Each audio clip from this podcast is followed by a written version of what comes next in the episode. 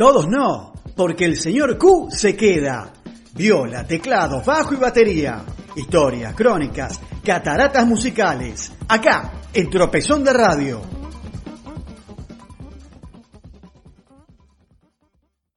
Buenas noches, Marcelo. Buenas noches, Pablo. Buenas noches, queridos amigos, Radio Escuchas.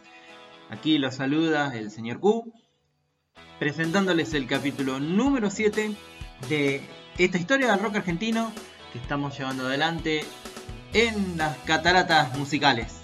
Bien, como ya adelanté al final del capítulo número 6, hoy vamos a hablar de una banda que dio quizás el gran cambio del rock en inicio de la década del 70 y bueno, como les conté, la que dijo Papo hablando a la milanesa.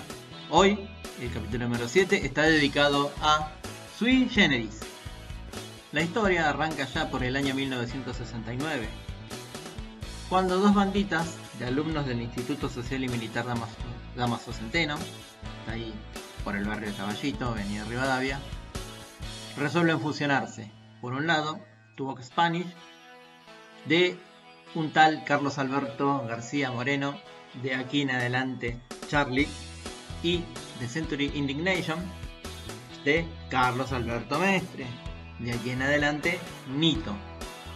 Ellos, junto a Alejandro Correa en el bajo, José Belia en guitarra en un momento, luego reemplazado por Carlos Piegari y Francisco Prati en la batería, arrancan con el nombre de Sui Generis, nombre que tomó Charlie de haberlo leído en un libro de su curso de estudiante de secundario, donde vio que Sui Generis en latín significaba único en su género. Así empezaron, buscando quizás un estilo de rock progresivo como el que en aquel momento hacía Procol Harum, aquellos de lo de con su blanca palidez, Vanilla Fudge, cosas de Elton John, cosas de los Beatles. Pero 1971 ya es un año de cambios. Por un lado, empiezan a despedirse del grupo por distintas razones, tanto Piegari como Prati como Correa haciendo que Sui Generis se reduzca a un dúo, Charlie al piano, a veces la guitarrita, Nito Mestre a la flauta traversa, a veces también con la guitarra. Y hay otro hecho que también sería en principio un gran perjuicio, pero luego terminó siendo un gran beneficio para la vida de Sui Generis, que es cuando a Charlie García lo convocan a hacer el servicio militar, porque de allí eh, surgiría el primer hit de la banda y es un himno a esta altura de la vida de rock nacional, como lo fue Canción para mi muerte. En el verano de 1971, estando en Mar del Plata, los Sui eh, consiguen una audición con Jorge Álvarez, el anterior dueño de Mandioca y actualmente representante del sello Microfón. En ella interpretan Canción para mi muerte, a Jorge Álvarez le encanta, y bueno, los contratan para grabar un disco ya en 1972. En junio y agosto de ese año, en los estudios con Alex. En los descansos de lo que eran los ensayos de la pesada del rock and roll, con la producción de Billy Bond, Charlie y Nito, graban Vida, que terminaría siendo editado a fines de 1972. Ese disco incluía Canciones como Necesito, Porque, Amigo vuelve a casa pronto, Estación, Mariel y el Capitán. Pero bueno, hubo una canción que fue la que rompió el molde, la que fue el super éxito, el super hit, y que hizo despegar la carrera de los Sweet. Que justamente Charlie escribió en una cama del hospital militar, por eso les decía de que la colimba había sido un gran beneficio para Charlie, Charlie buscaba desertar de cualquier manera, escaparse de la colimba. Se metió dentro de la farmacia del regimiento, se robó una pastilla, se las tomó. Le agarró una especie de ataque de pánico, de locura, de convulsión. Terminó internado en esa cama, donde pensaba que se iba a morir. Terminó escribiendo esta preciosa fábula de amor entre un hombre y la muerte. Bueno, ya está no hace falta más que ni siquiera presentarla. Esto es Sui Generis y Canción para mi muerte. Y ahora va a actuar ya mismo Sui Generis, un grupo también muy flamante de la nueva camada. Espero que sigamos así tranquilos y en paz. Hubo un tiempo que fui hermoso y fui libre de verdad. Guardaba todos mis sueños en castillos de Pakistan.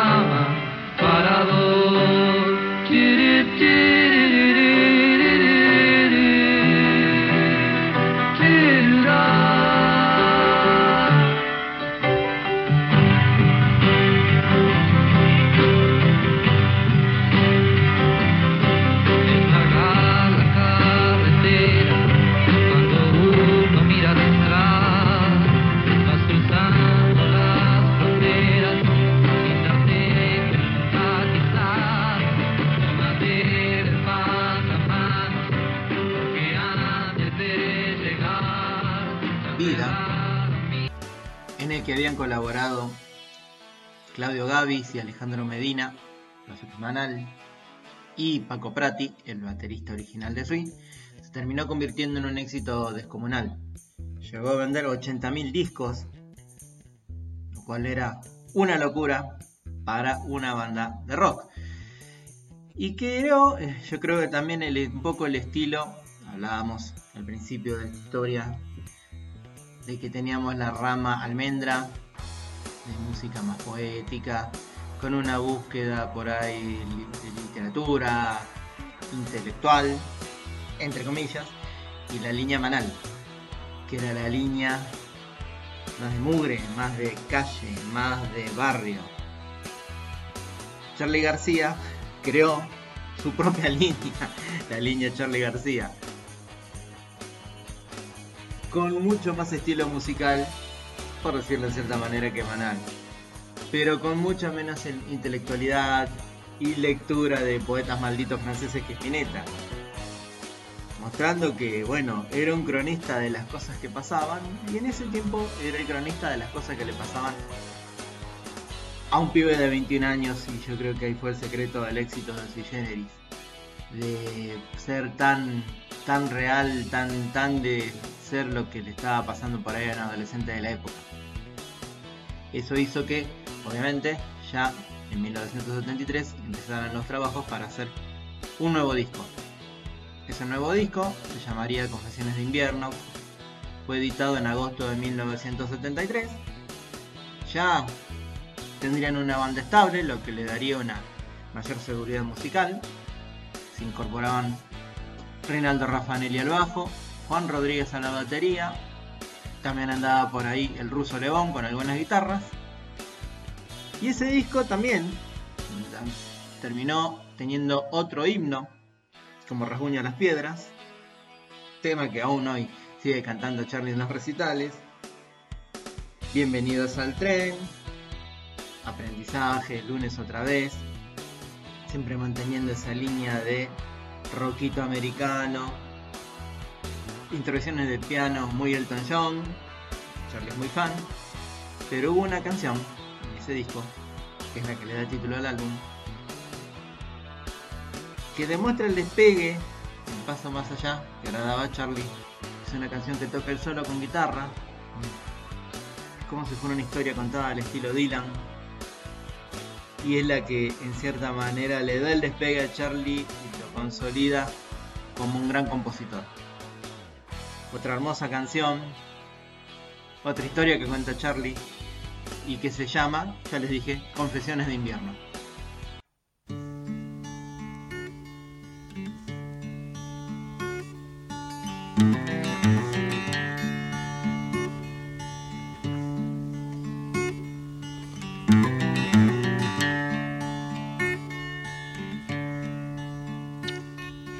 Me techo de su cuarto gritándome, no tienes profesión. Tuve que enfrentarme a mi condición, en invierno no hay sol. Y aunque digan que va a ser muy fácil, es muy duro poder mejorar. Hace frío y me falta un abrigo y me pesa el hambre de esperar. ¿Quién me dará algo para fumar o casa en que vivir? Sé que entre las calles debes estar, pero no sé partir. Y la radio nos confunde a todos. Sin dinero la pasaré mal. Si se comen mi carne los lobos, no podré robarles la mitad. Dios es empleado en un mostrador, da para recibir. Luego de terminar 1973 con una extensa gira por todo el país presentando convenciones de invierno, en 1974 arranca con Charlie viajando a los Estados Unidos para hacer un tour de compras para traerse lo más moderno que hubiera en teclados de esa época. Así, volvió con un sintetizador Minimoog, con un sintetizador de cuerdas RP String, volvió con un Fender Rhodes y con eso arrancó los ensayos para armar lo que sería el tercer disco de Sweet. Un disco que sería un gran cambio, ya Charlie abandonaba el folk rock y abandonaba las baladitas de piano. Y con todo este arsenal de instrumentos cambiaba un estilo más eléctrico, ya consolidados Rino y, y Juan, algunas colaboraciones del ruso León en guitarra y empezaría la, la grabación de pequeñas anécdotas sobre las instituciones, un disco en el que Charlie cambia también el sentido de sus composiciones. Era, digamos, una especie de pequeño pereta donde Charlie hablaba de la sociedad, del ejército, de la censura, de la represión, de la vida en pareja, de la familia. Lo que terminó pasando con esa composición fue que, bueno, hubo vía Jorge Álvarez que advirtió de que este disco no iba a andar de acuerdo con lo que estaba pasando políticamente en la época. Ya se había desatado también tras la muerte del general Perón y la, la llegada del gobierno de Isabel Perón. Se desató también la violencia de grupos de derecha para policiales y paramilitares. Por lo cual terminaron cambiando las letras de canciones como Instituciones, como música de fondo para cualquier fiesta animada, Las increíbles aventuras del señor Tijeras. Y hubo dos canciones que directamente desaparecieron del disco, que eran Juan Represión y Botas Locas. De lo que quedó, que a pesar de todo sigue siendo para mí el mejor disco de Sui Generis, el más interesante, con muchos cambios de matices, el musical que presentó Charlie, hay una canción que curiosamente no tiene cambios en la letra, pero queda como descolgada, el mismo Charlie lo explica, es que en realidad el show de los muertos, que es la canción que vamos a escuchar, es la consecución de Juan Represión. Al no estar Juan Represión,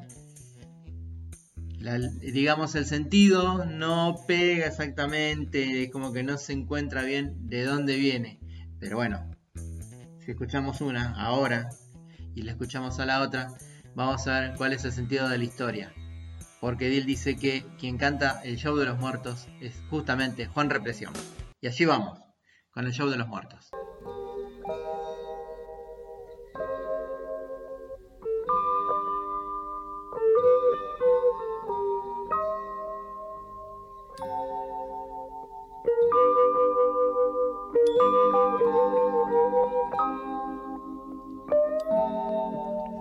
crecí con sonrisas de casa, cielos claros y verde el jardín. ¿Y qué estoy haciendo acá en esta calle con hambre? ¿Cuántas veces tendré que morir para ser? Yo? Y no él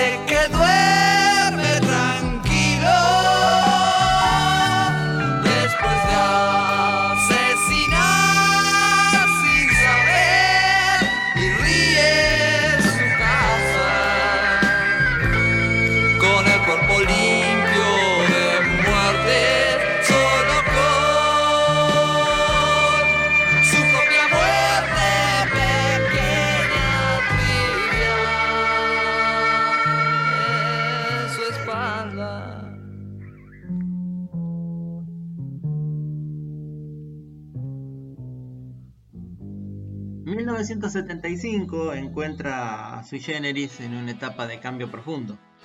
O más que nada el cambio profundo era el de Charlie García. Charlie ya empieza a trabajar en lo que sería otro nuevo disco de Sui. El proyecto se llamaría Ácido o Ácido. Porque tiene un tilde en la letra A y si uno lo lee de corrido suena como ácido. Que más canciones instrumentales, con más teclados y muy poca participación de Nito, que apenas si tenía un par de canciones para cantar.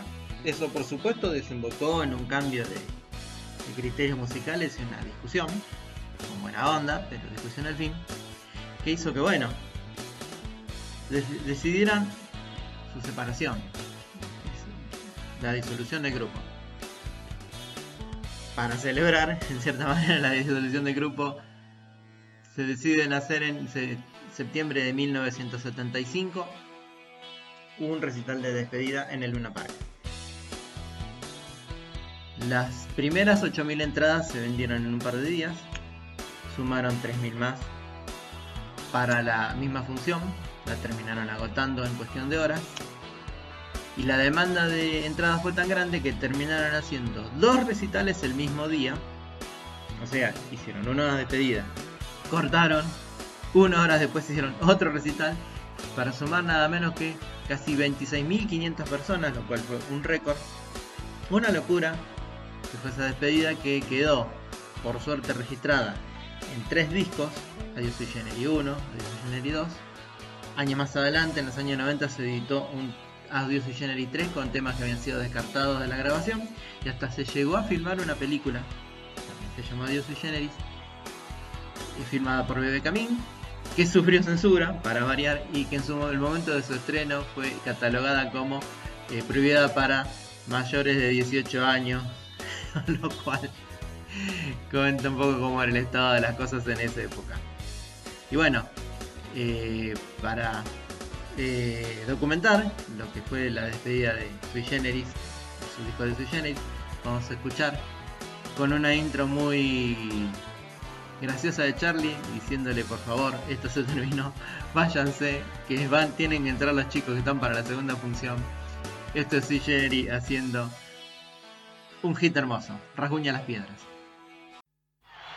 Bueno, vamos a hacer el último tema. Gracias. Ahora, este, ustedes saben, Hola, hola. ustedes saben que hay mucha- muchos chicos afuera que están hace mucho tiempo esperando entrar.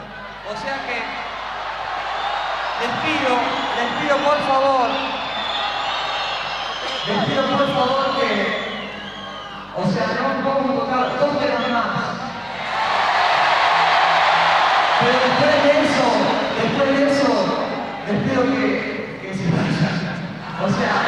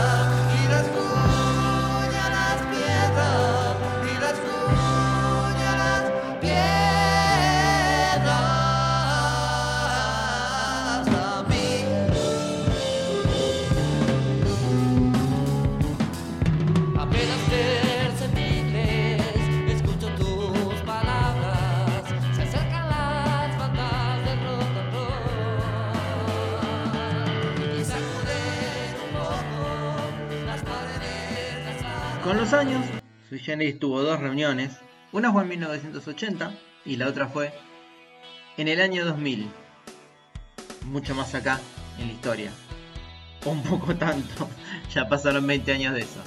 Pero bueno chicos, espero que les haya gustado este repaso de la carrera de Sui, una de las bandas emblemáticas del rock argentino. Los saluda, como siempre, con mucho amor, con mucho cariño, el señor Q. Este es el capítulo número 7 de las cataratas musicales, la historia del rock argentino. Sigan en cuarentena, cuídense mucho, les mando un beso.